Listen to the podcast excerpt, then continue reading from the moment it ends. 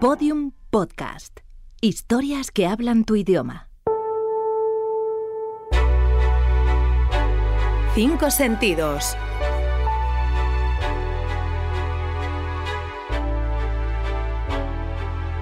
Algo que oler.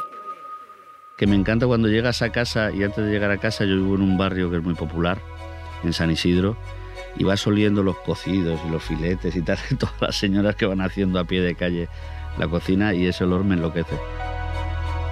Algo que tocar. Pues la verdad es que lo que más me gusta tocar es un culo de, de mujer, en mi caso. Me- no, no- no lo puedo evitar. Pero vamos, quiero decir, el acariciar la espalda y, y seguir me parece un momento de paraíso, ¿no? Algo que saborear. Yo siempre digo los calabacines rellenos, que es un plato de mi madre maravilloso también.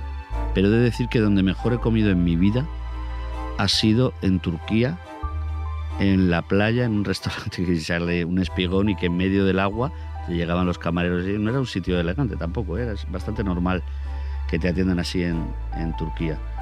Y era una explosión. Ahí estaban todos los sentidos, todos los sentidos juntos. Algo que escuchar. Pues a mí me gusta mucho cuando cierro los ojos y escucho a los actores y estar en armonía con, con lo que están haciendo. Eso por un lado.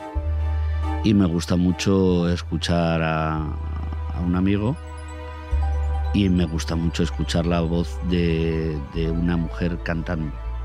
Eso me vuelve loco. Algo que ver. A mí me gusta mucho viajar y mirar cuando, cuando viajo.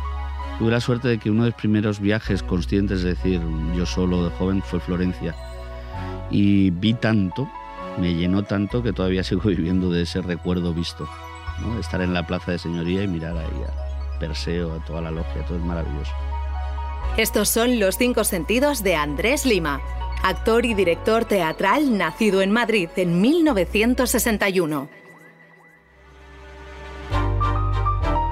Todos los episodios en los 5sentidos.info. Síguenos en Twitter, arroba 5sentidos.